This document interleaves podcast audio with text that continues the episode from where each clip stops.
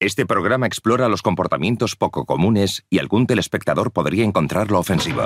En 2020, tres de los mejores hombres de la Universidad de Cincinnati, que formaban un podcast donde solo se hablaba de miseria, vicisitudes y curiosidades, fueron baneados por parte del sistema. No tardaron en alojarse en iVox, donde se encuentran recluidos.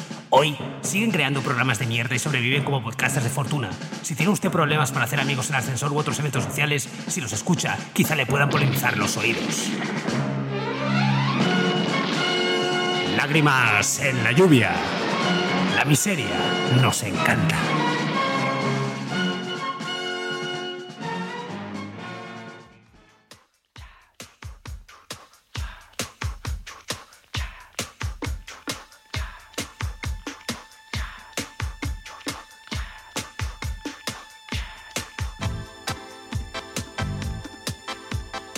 Lenguas de alondra, hígado de chorlito, sesos de jabalí, orejas de jaguar, pezones de loba, compren mientras están calentitos.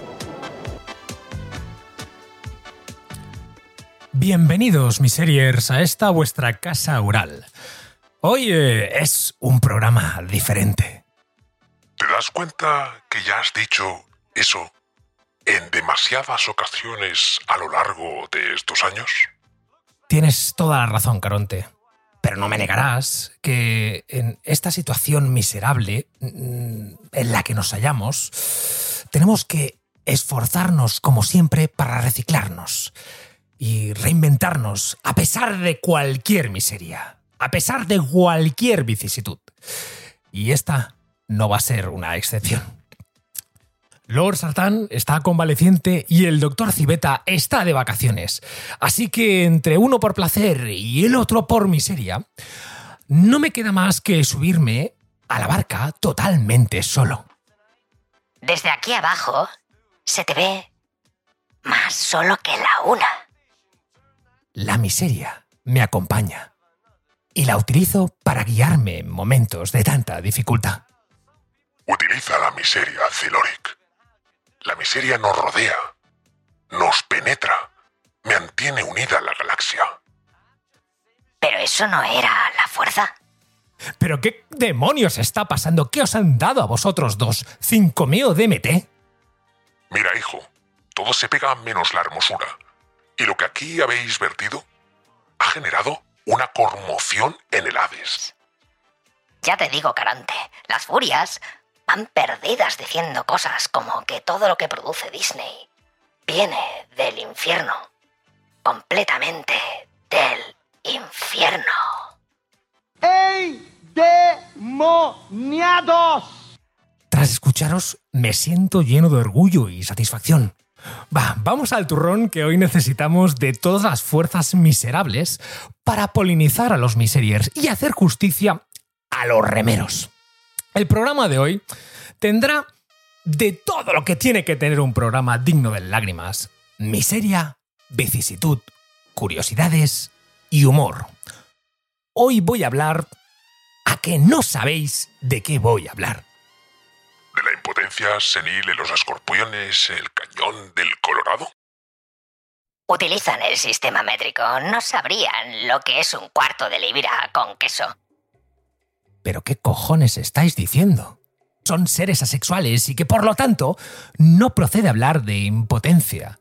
Pero habéis acertado en el contexto. Se nota que no sois más que un par de alucinaciones freudianas mías, ¿eh? A mí no me mires, que llevo aquí sufriendo horas y horas de miseria, que se me ha hecho esto más largo que todos los años de remero de Hades. Hoy vengo a hablaros de la impotencia. Mira, ¿sabes qué te digo, Ziloric? Que a mí todo esto me la trae floja. No me jodas, ¿cómo no te la va a traer floja si eres una puta rata que estás en la cuaderna de la barca y solo haces que verle los huevos al sartán? Bueno, a mí sí que me interesa, Ziloric, porque quiero que sepas que en múltiples travesías he cruzado a gente a- a- aquejada de, de- de problemas de disfunción eréctil y claro, vienen aquí diciendo que esto va a ser mucho mejor. Y claro, yo les tengo que explicar un poco que el tema de la virilidad se mantiene aquí en el Hades, o sea, fo- forma parte del infierno. ¿Qué quieres decir con eso? Pues que la gente que tiene problemas para mantener una erección, aquí, ¿tú qué crees que le hace? Pues la verdad que no me lo había parado a pensar. Pues lo que se les les hace es que sí que pueden tener una erección, pero no pueden consumar. Imagínate, te pasas una puta vida sin poder hacerlo y luego llegas aquí y sigues igual pero sintiendo lo que es una erección. Ahora entiendo. Ahora entiendo por qué le llaman el Hades. Claro, gilipollas. Y tú estás aquí, así que sigue con tu puta historia de mierda. Bueno, oye, va, vamos a centrarnos un poco porque es un tema que me he intentado documentar, he buscado información y he encontrado muchísima más de la que esperaba tener. Vamos a empezar, eh, como os he dicho por el principio, por lo que podría ser la visión más clásica. Y ahí vamos a tratar diferentes notas de color, documentándome en Internet, eh, sobre todo eh, en un post de Quora, en relación a la impotencia a lo largo de los tiempos. Y me ha encantado porque empezaban diciendo algo tan interesante como el filósofo griego Dionisio, de Heraclea, le regalaron los servicios de una prostituta. Pero al verse impotente y falto de brío, eh, lo rechazó diciendo, no puedo tensar el arco. Que otro lo haga. ¿Y sabéis qué, qué hizo después? No, no, no. ¿Qué hizo? Se dejó morir de hambre. No me jodas. En aquellos tiempos asociaba la impotencia incluso con una maldición de los dioses con motivo de alguna falta. Ahora lo entiendo. Ahora entiendo por qué venían aquí en esa época tan, tan apesadumbrados lo que les estaba por venir a los pobres gilipollas. Para contextualizar un poco, sería adecuado explicar qué es la impotencia o disfunción eréctil. Se define como la imposibilidad de tener erecciones y por lo tanto consumar el acto sexual. Esta impotencia puede ser eh, una enfermedad con la que se nace o provocada por otra enfermedad. También es posible que ésta se produzca por factores psicológicos. La impotencia puede ser absoluta o relativa, que viene a decir que puedes eh, no tener capacidad de tener relaciones ni erecciones con nadie o pues con una o varias personas concretas. Y además, la impotencia puede ser de carácter temporal o permanente. Lo que se aprende en esta barca, ¿eh? La madre que te parió, tío. Estás sembrado. Volvamos un poco con los clásicos para descubrir que la impotencia también ha sido una arma arrojadiza con la que se ha chantajeado, incluso ridiculizado a muchísima gente. Es la flor innata del ser humano el hacer mofa de las penas y las miserias. Para los romanos, la impotencia era como la radiación. Podía contaminar quienes convivían con el impotente. Atentos a este poema donde Cátulo nos cuenta la historia de Cecilio. Y cito textualmente, cuyo puñalito, que le cuelga más lacio que una celga tierna, nunca se le levantó ni a la mitad de la túnica. El padre de Cecilio fue quien tuvo que desvirgar a su nora. Después de esto, ella acabaría entregándose a los brazos de sus amantes siempre que podía. La impotencia era una causa legítima para el divorcio desde el siglo XII. La realeza utilizaba esta carta para así poder terminar con matrimonios que ya no le satisfacían tanto. Así lo hizo, por ejemplo, el Papa Borgia, para deshacerse de Giovanni Sforza, su yerno. Así pudo volver a casar a su hija, Lucrecia, con Alfonso de Aragón. Otro que dijo que se le había muerto el pajarito era el rey francés Felipe Augusto, para deshacerse de su mujer. En el siglo XVII era realmente una costumbre de moda entre la nobleza. el decir que tenías impotencia y así poder librarte de un matrimonio no deseado. En el Reino Unido, por ejemplo, Frances Howard consiguió romper su matrimonio y casarse con el conde de Somerset, del que estaba realmente enamorada, gracias a la impotencia. Menuda tostón me estás dando, pavo. Bueno, ¿recuerdas que antes dije que los romanos aducían la disfunción eréctil a los dioses, no? Con el paso del politeísmo al monoteísmo, ¿a quién creéis que le echaron la culpa? Yo lo sé, yo lo sé. ¡A Disney! Casi fue el demonio desde los tiempos de Tomás de Aquino. ¡Endemoniados! ¿Os acordáis quién era Tomás de Aquino? Ese, ese famoso teólogo, filósofo, que entre otras cosas pues hablaba de su teoría del conocimiento y de la causa encausada, ¿no? Pues este hombre, eh, que, era tan, tan, joder, tan inteligente, venía a decir que, que, esto del tema de la impotencia podía ser provocado por Belcebú y sus acólitos. No en vano el tío escribía... La fe católica nos enseña que los demonios dañan al hombre y pueden poner obstáculos a la relación sexual. El remedio contra la impotencia era ir a la cama rezando y solamente con el único propósito de procrear. La Inquisición era una fiesta, tío. Qué tiempos más divertidos. Pues sí, Caronte. La Inquisición utilizaba la impotencia para atemorizar al personal y para humillarlos. Atentos a estos que os va a hacer estremecer. ¿eh? Y no quiero decir con nada, no quiero culpar a las mujeres porque ya veréis que también pringaron, pero en aquella época las mujeres podían acusar a sus maridos de ser impotentes, ¿vale? Y estos, para contestar ante tales acusaciones, tenían que desnudarse ante un tribunal. ¿Y sabéis lo que tenían que hacer ahí, delante del tribunal? Ni puta idea. Pues tenían que masturbarse, tener una eyaculación, ¿eh? Delante de toda esa gente. O sea, poder mantenerse erecto y tener una eyaculación delante de los inquisidores. Eso, eso promete, ¿eh? Porque el miedo escénico debe ser la leche. Ya te digo, tío, imagínate que te acaban de, de acusar de impotente y tienes que masturbarte delante del tribunal de la Inquisición. Porque resultaba que si por una de esas tú no conseguías mantener la erupción ni eyacular, se podría acusarte a ti de estar bajo los influjos del demonio y quedar totalmente anulado el matrimonio a partir de ese momento. Y por supuesto, decir que tus hijos no eran tuyos. Hostia, es que estaréis pensando que estos de la Inquisición eran unos fieras, ¿no? Pues que sepáis que una práctica similar se mantuvo hasta 1896. Y prueba de ello es que en la Corte Suprema de Illinois se le requirió a un acusado ¿eh? que un médico comprobara la veracidad sobre la impotencia del acusado. Tras el dictamen positivo, se anuló su matrimonio. Durante la Inquisición, además, ¿eh? o sea, esto para que os deis un poco cuenta de que eh, cómo son los tiempos, ¿no? Con las mujeres era más lo de intentar acusarlas de brujas y quemarlas. Menudas hogueras se hicieron durante la Inquisición. Menudo joder, llegaban las cenizas hasta aquí, olía chamuscado. Pero es que esta gente, es, que esto, esto es que la gente no lo dice y tienes que traerlo el día Ciloric, pero eso fue por el consumo de setas y otras drogas que iban más puestos que para allá. Como os iba diciendo, durante la Inquisición no se salvaban ni los hombres ni las mujeres. A ciertas mujeres se las acusaba de provocar la impotencia. El Papa Inocencio VII afirmó en su bula sobre las brujas, 1484, muchas personas practican la magia sexual para impedir a los varones procrear. No os podéis ni imaginar ¿eh? la cantidad de, de, mujeres que fueron quemadas, decenas se cuentan, o que han quedado registradas, por, eh, por este delito.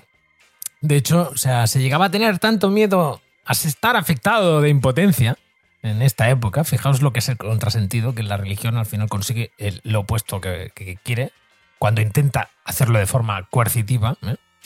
Lo que consiguió es que las prácticas eh, prematrimoniales fueran muy habituales, precisamente para descartar que no te ibas con alguien endemoniado, ¿vale? Para la Iglesia, la falta de dirección ha seguido siendo una causa de disolución del matrimonio. Según el canon 1084, publicado en 1983 por nada más y nada menos que Juan Pablo II, y cito textualmente, para realizar el acto conyugal, tanto por parte del hombre como de la mujer, hace nulo el matrimonio por su misma naturaleza. Cierro comillas.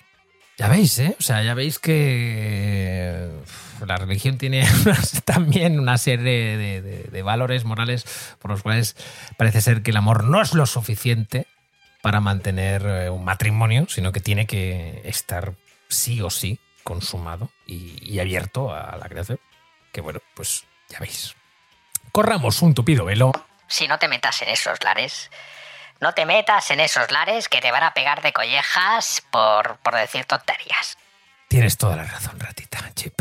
Te voy a hacer caso y voy a seguir con el tema. La impotencia, a lo largo de la historia, se ha cobrado por A o por B. No pocas tragedias. Famosa es la que sucedió en la aldea húngara de Nagirev, que tras la Primera Guerra Mundial, más de 100 hombres fueron envenenados por sus esposas a causa de la impotencia que habían adquirido tras los traumas vividos en la guerra. Qué fuerte, joder, qué fuerte.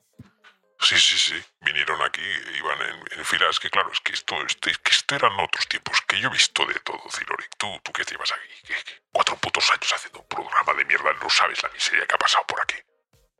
Tienes toda la razón. O sea, Carante, es verdad. Muchas veces cuando repaso un poco la historia me doy cuenta de que vivimos eh, en una época la más de civilizada. Porque fíjate que volver de la guerra con los traumas que podría tener, pues ya me imagino que entre las muchas secuelas que podría hablar, la impotencia pues, podría ser una de las más habituales.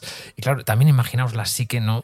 Cómo afectó esa guerra a las personas que se quedaron en casa, que acabaron tomando esta, esta determinación. Pero bueno, fueron otros tiempos. Otro caso que me ha puesto los pelos de, de punta, pero sobre todo, mm, nada más y nada menos que me pone los peluches de gallinacia. Tiene que ver con un asesino en serie ruso que desconocía. Un día a ver si traemos un crimen, porque en, Estados Unidos parece que la, temática eh, encanta. ¿eh? No sé si aquí ya lo compartiré con los Altani, con eh, Doctor Civeta, a ver si podemos hacer un día el, típico, la recreación de crímenes imperfectos. Pero voy a cobrar un poquito velo. Joder, es que, es que me desvío hasta solo, ¿eh? Es que no tienes desperdicio, tío. O sea, ¿cómo puede ser que tú hablando con, un micro y con tu mente acabes divagando? Y eso que tienes una mierda de guion delante. Sí, Filori, que o sea, ahí, ahí Chipa ha estado acertado, ¿eh? O sea, háztelo mirar, ¿eh? Yo creo que tienes que ir al psicólogo ya.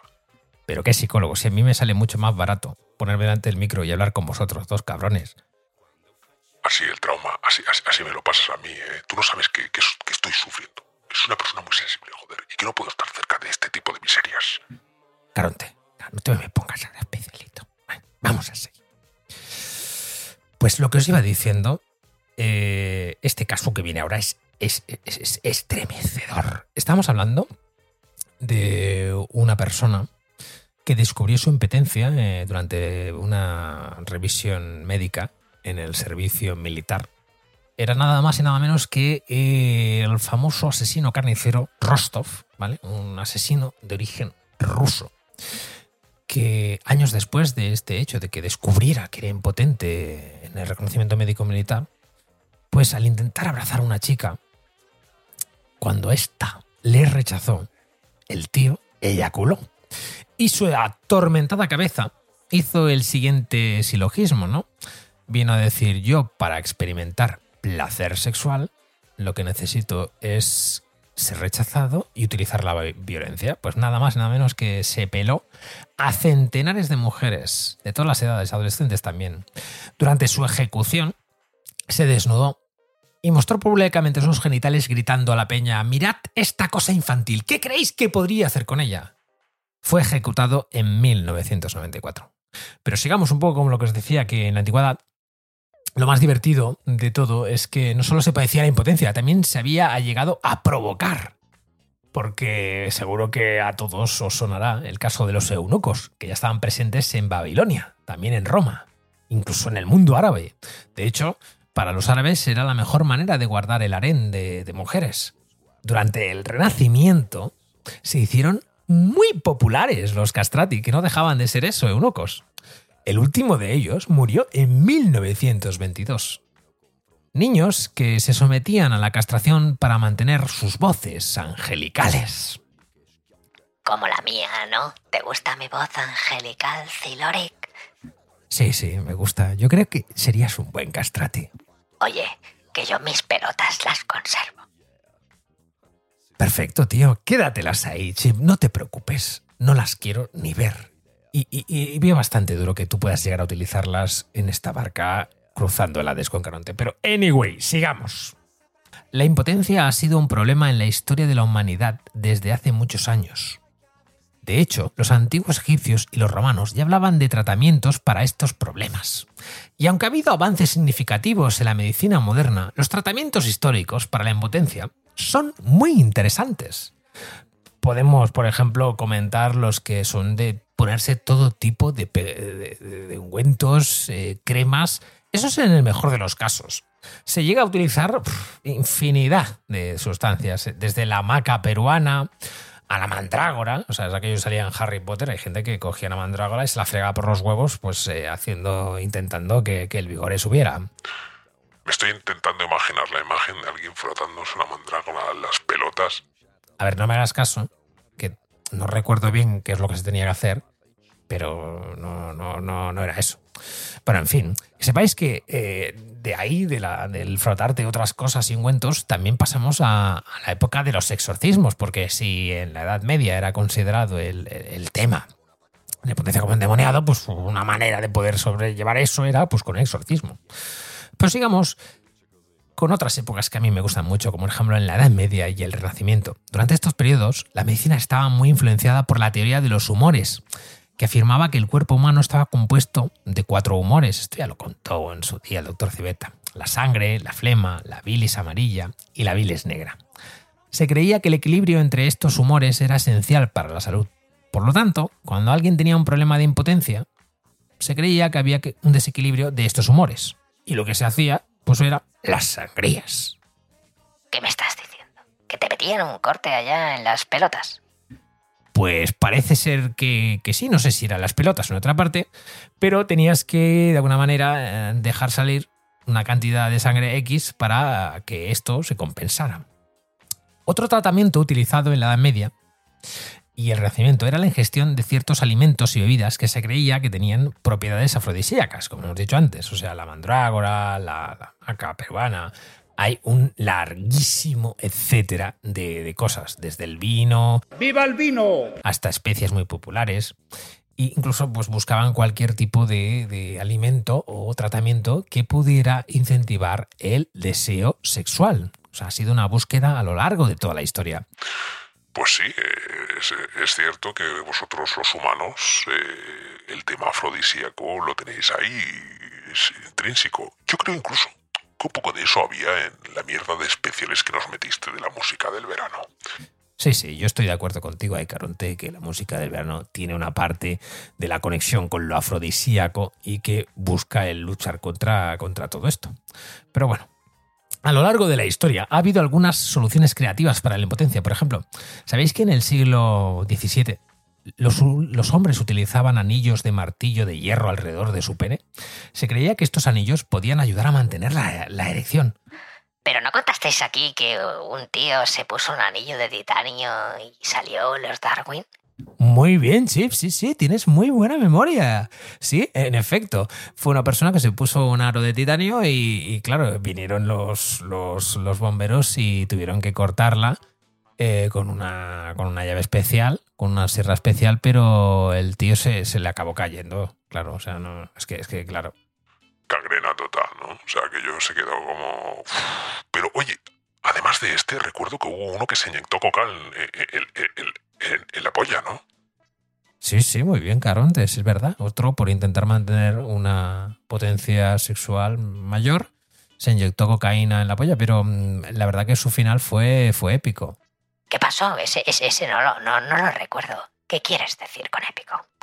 Sí, sí, resulta que el tío pues acabó siendo ingresado en el hospital y que la inyección de coca empezó a provocar el ennegrecimiento de su miembro, también de sus dedos, de los pies y de las manos y empezó a perder los dedos uno a uno y era bastante estremecedor la imagen. O sea,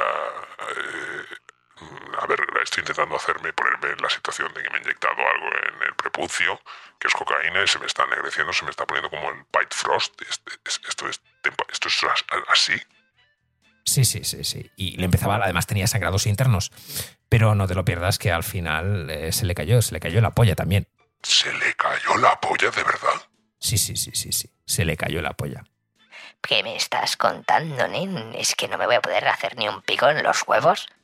Tú haz lo que quieras. Eso te digo que a este se le cayó la polla y al final apareció en los premios Darwin. Tú mismo, si quieres estar ahí, estás. Pero que veas que usaban el anillo este.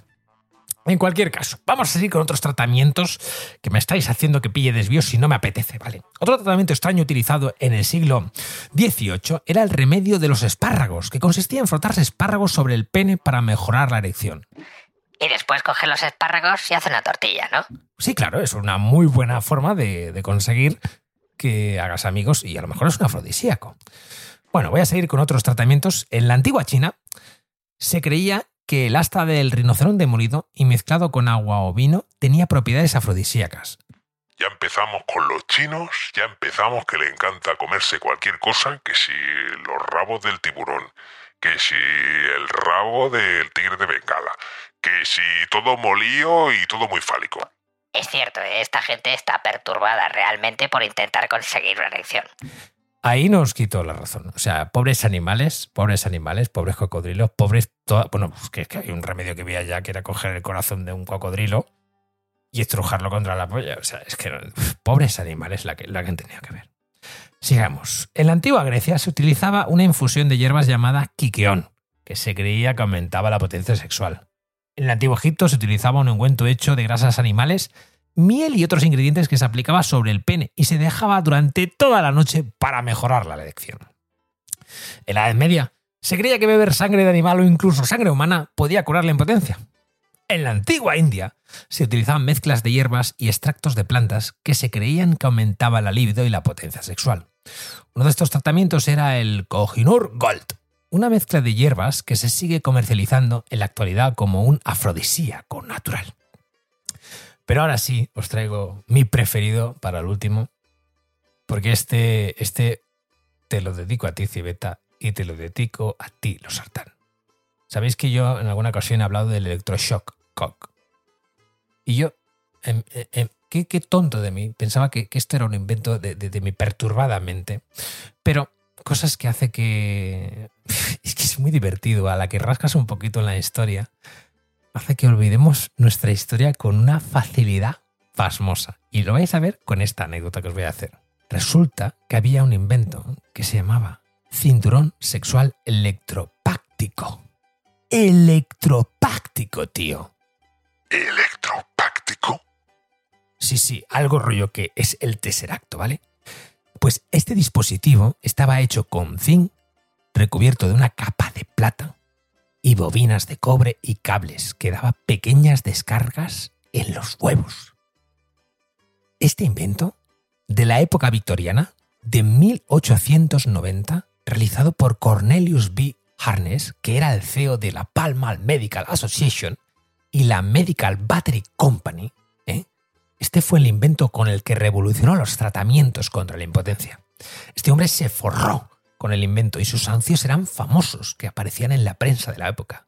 Años más tarde, y gracias a las acusaciones de los médicos, porque el artilugio no funcionaba, darte descargas en los huevos realmente no funcionaba para conseguir una erección, se consiguió en 1894, o sea, bastantes años más tarde, que fuera obligado al cese y desistimiento por eh, tratamiento fraudulento y publicidad engañosa. ¿eh? Joder, como era la época que, claro, o sea, tú podías estar ahí jodiendo al personal y tardar años en que te viniera la, la, la culpa o sanción. Esto me recuerda un poco el hecho de utilizar la electricidad como un método de curación a lo que contaba ya en su día el doctor Civeta en relación a la radiación. ¿Os acordáis? Que decían que al principio pues, la gente bebía, vendía agua radiada como si fuera algo muy positivo. Y es lo que suele pasar, pues que las nuevas tecnologías cuando son incomprendidas les intenta buscar pues, nuevas soluciones. Y este hombre utilizaba los electroshocks en los huevos como una metodología para volver a recuperar la habilidad eh, masculina. Hay que ver. ¿eh? Y esto no se acuerda nadie. Hostia, un electroshock realmente era, era divertido y hubo que prohibir que apareciera la publicidad porque la peña se lo, se lo compraba. Bueno, los anuncios eran famosos, como os he dicho, y se siguieron viendo hasta 1910. Es decir, le aparecieron competencia y siguieron fabricando el electro. Que es que es para verlo, es para poner. Es que es para verlo. Ya os pondré una imagen en el, eh, en el link del, del, primer comentario del podcast os pondré un link para que veáis la imagen. Y a los que sois eh, del canal de Telegram, yo os compartiré las imágenes, también las pondré en Twitter y os podéis hacer una idea de lo divertido que fue la comunicación de la época.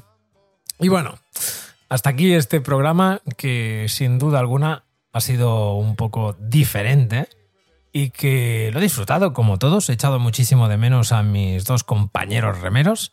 Pero sobre todo lo que quiero deciros a todos es que os agradezco mucho que nos escuchéis y que nos enviéis todo vuestro apoyo. Y esta es nuestra forma, o esta es mi forma, de daros las gracias. enfrentarme a aquello que tal vez no esté acostumbrado y salir de tanto en cuanto de mi zona de confort. Así que, sin otra más, os deseo que paséis una muy buena semana y que, nada, que permanezcáis lubricados con Valvoline. Mama loves mambo. Having a fling again, younger than spring again, feeling that zing again. Wow. Papa loves mambo. Papa loves mambo. Mama loves mambo. Mama loves mambo. Don't play the rumba and don't play the samba, cause Papa loves mambo tonight. Medicina, buenas noches. Sí, Fin de impresión.